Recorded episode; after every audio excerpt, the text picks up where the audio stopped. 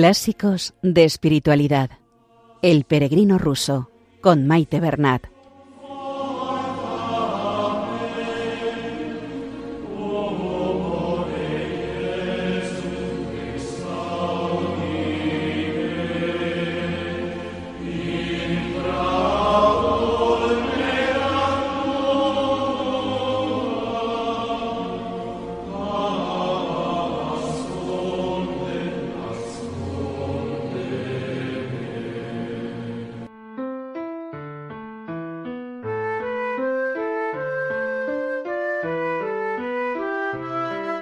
Un saludo a todos los oyentes de Radio María. Bienvenidos al programa Clásicos de Espiritualidad. Saludamos también a nuestra Madre, la Virgen, que ella interceda ante el Padre por nosotros y por el mundo entero.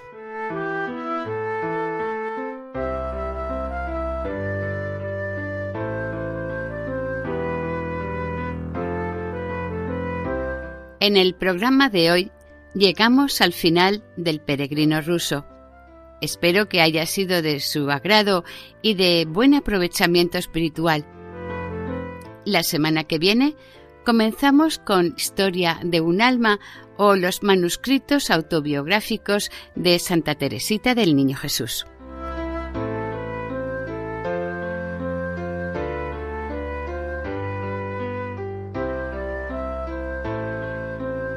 En el programa anterior se planteaba la cuestión de cómo la vida eremítica puede beneficiar a la humanidad.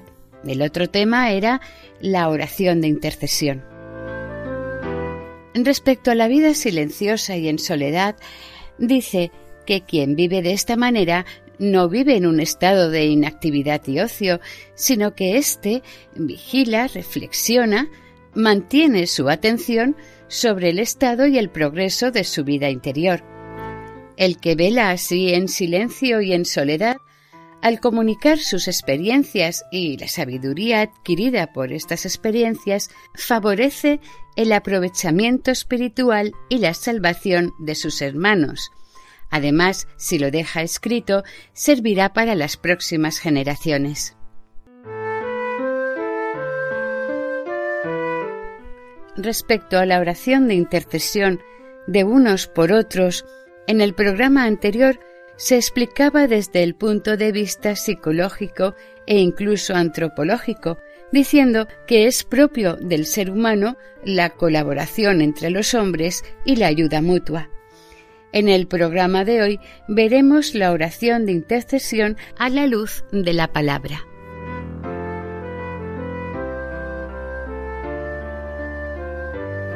Comenzamos la lectura. El peregrino ruso. Últimos textos del capítulo 7 y del libro. Está hablando el monje sobre la oración de intercesión.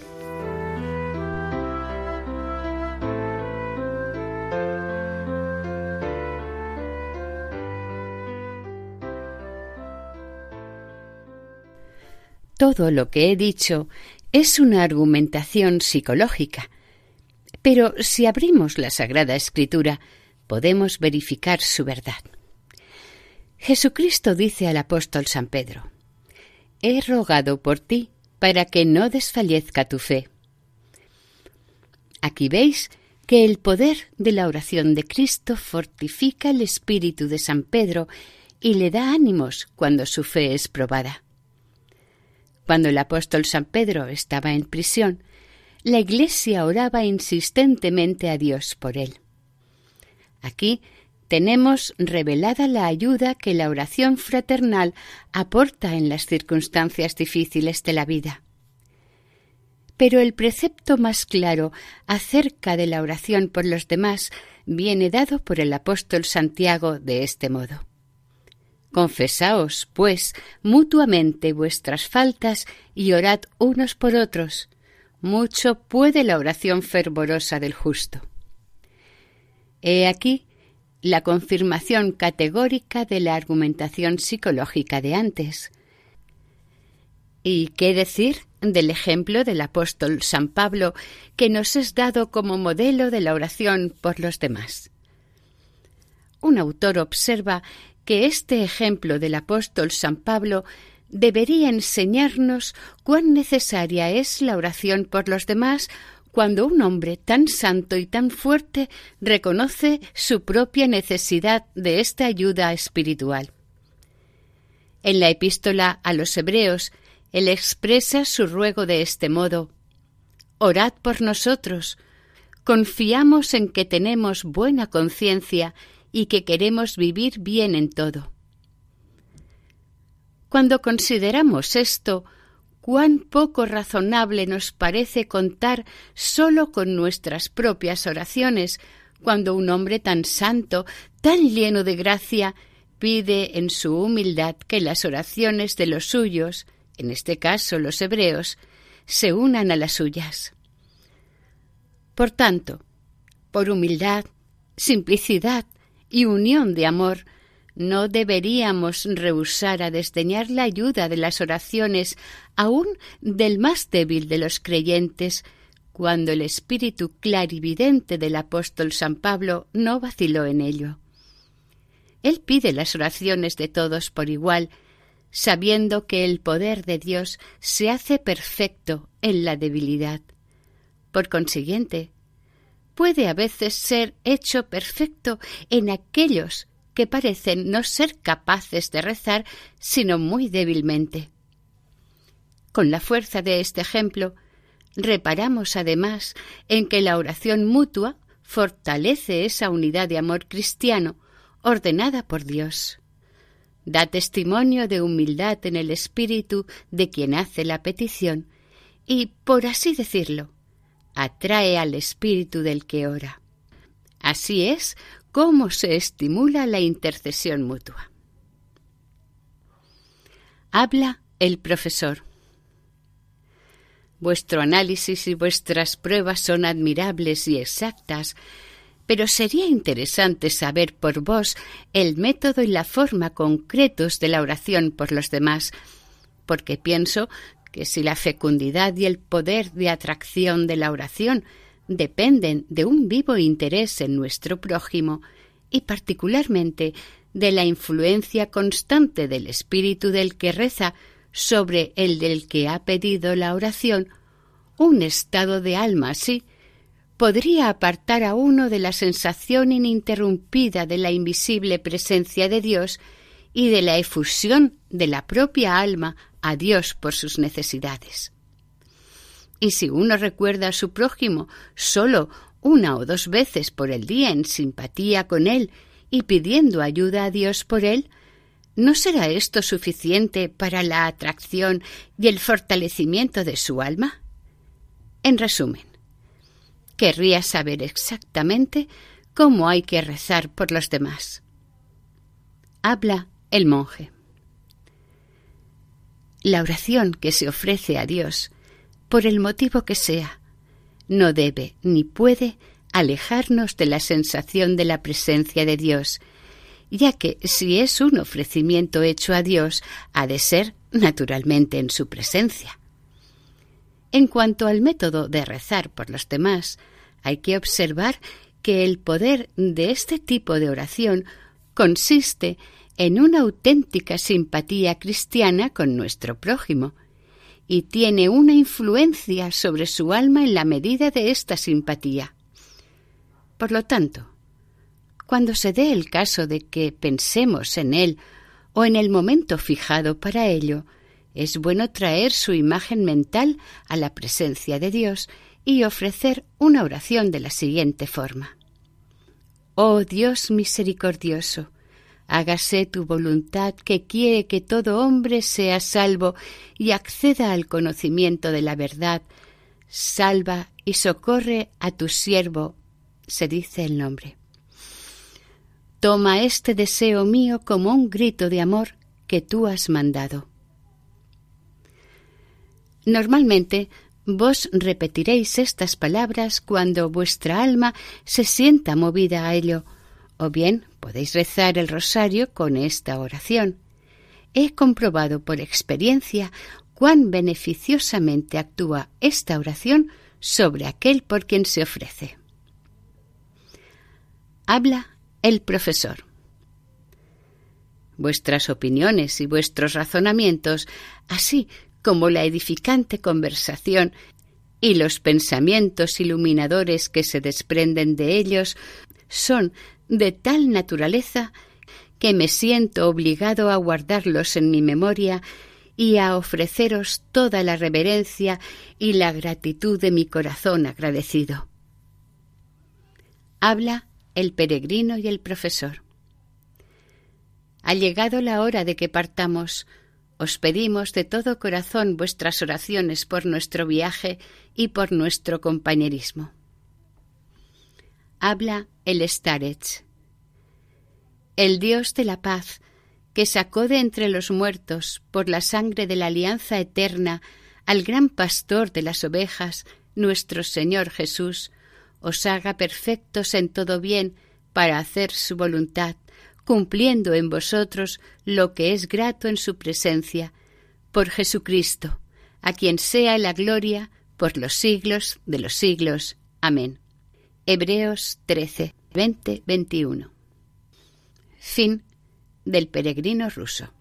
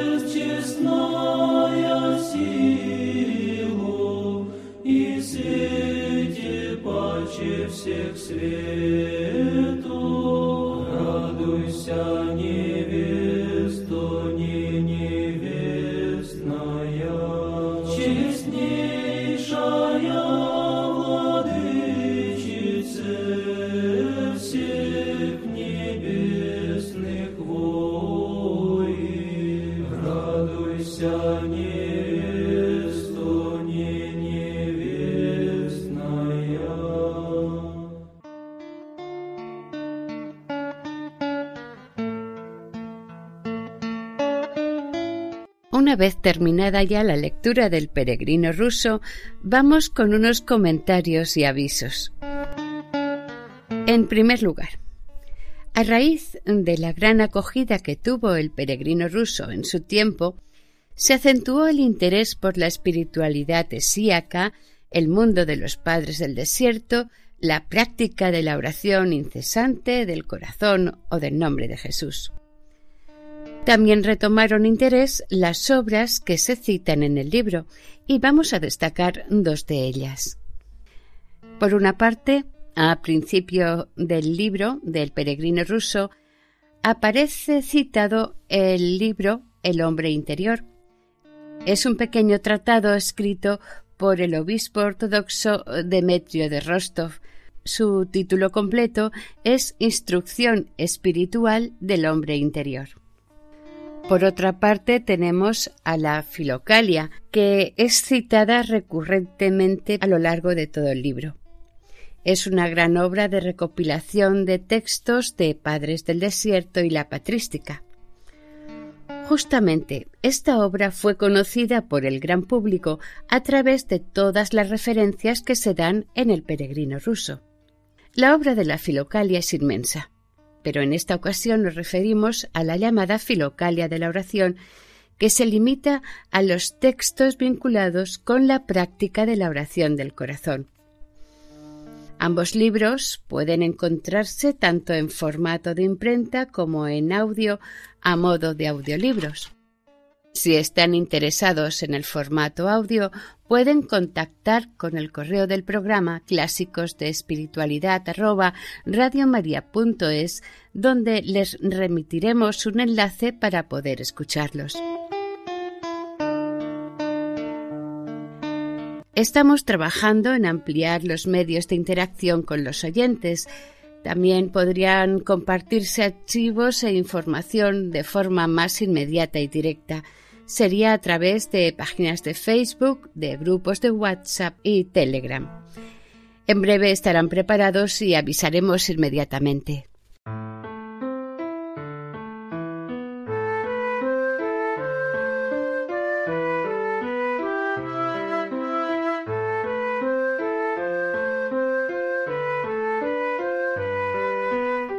Recordamos que estamos escuchando el programa Clásicos de Espiritualidad dedicado a la lectura de libros clásicos y significativos en la historia del cristianismo. Se hace una lectura más bien pausada para su mayor comprensión. Haciendo un poco de historia del programa, en primer lugar se leyó La imitación de Cristo o el Kempis, después se ha leído El peregrino ruso, mucho más reciente, pero que tuvo un gran impacto en Europa a mediados del siglo XX y despertó un gran interés por la espiritualidad cristiana oriental y la espiritualidad del desierto.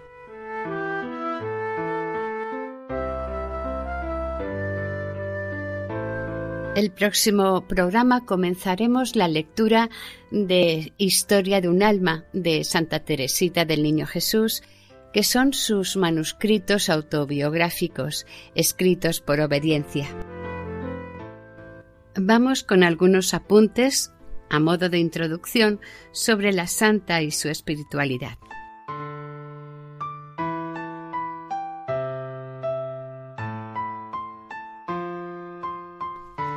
Santa Teresita del Niño Jesús y de la Santa Faz, también conocida como Santa Teresita de Lisieux, fue una religiosa carmelita francesa que vivió de 1873 a 1897.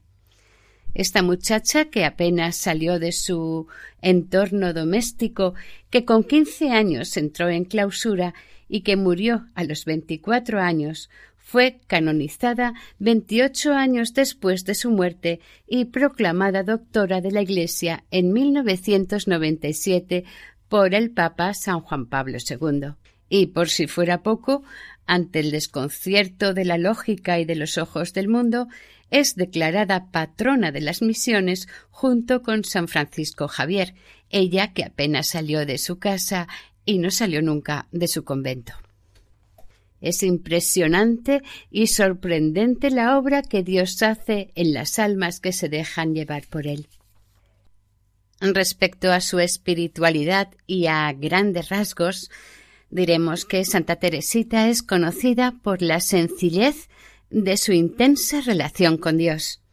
Sus enseñanzas nos guían hacia una santidad en medio de una vida cotidiana. Asumiendo con humildad nuestra propia pequeñez, nos invita a abandonarnos en brazos de Dios, al igual que un niño en los brazos de su Padre.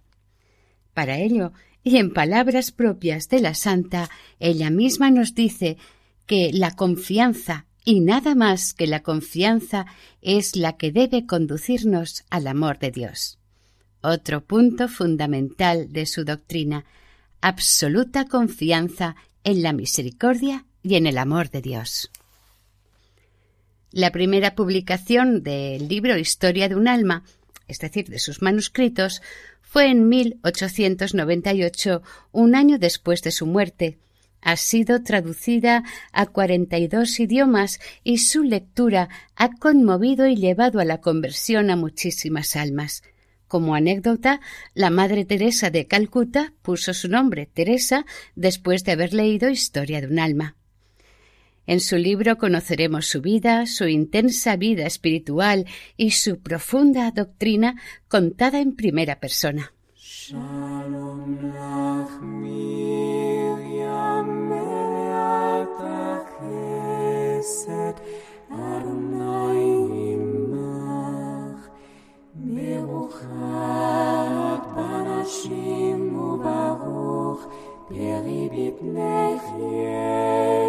Lord.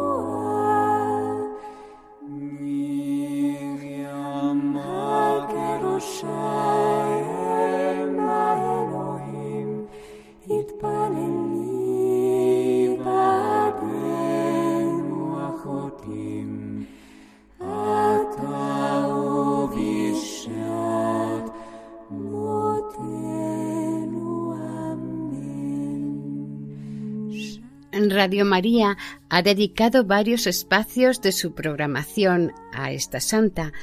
Damos una reseña de los programas que se pueden encontrar en la sección de podcast de la página web de Radio María. Programa de Ciudadanos del Cielo del Padre Horta, emitido los viernes de once y media a doce, donde encontramos nueve capítulos dedicados a la vida de Santa Teresita. Las fechas de emisión son desde el 26 de noviembre del 2021 al 28 de enero del 2022. Otro programa dedicado a Santa Teresita que ya no está en antena, pero lo podemos encontrar en los podcasts de Radio María, es el titulado Mi vocación es el amor del padre Rolando Ruiz y que se estuvo emitiendo del 5 de octubre del 2017 al 1 de octubre del 2020. Aparece también de forma puntual en algunos programas emitidos en Radio María de los que iremos dando reseñas.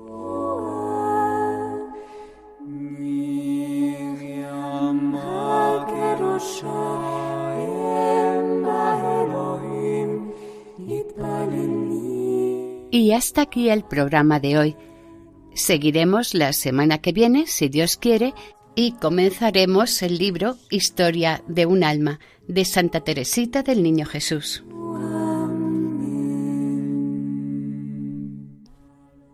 Si desean ponerse en contacto con el programa, esta es nuestra dirección de correo electrónico clásicos de espiritualidad en la sección de podcast de la página web de Radio María pueden volver a escuchar el programa de hoy y todos los emitidos anteriormente. También hay posibilidad de descargarlos. Si prefieren adquirir el DVD, pueden llamar al 91 822 80 10. Que el Señor y la Virgen les bendigan.